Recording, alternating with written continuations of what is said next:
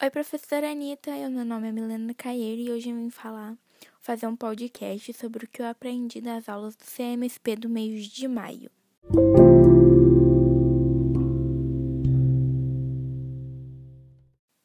Dia 3 do 5, Dança Clássica.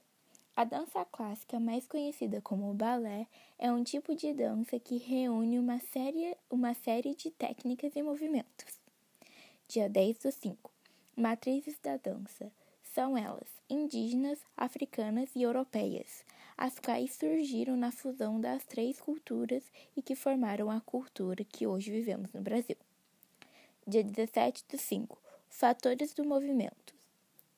São elas: fluência, dar qualidade aos movimentos dos bailarinos, espaço, saber dançar no espaço que temos, peso, refere-se a mudanças na força dos movimentos, tempo, velocidade dos movimentos corporais do bailarino.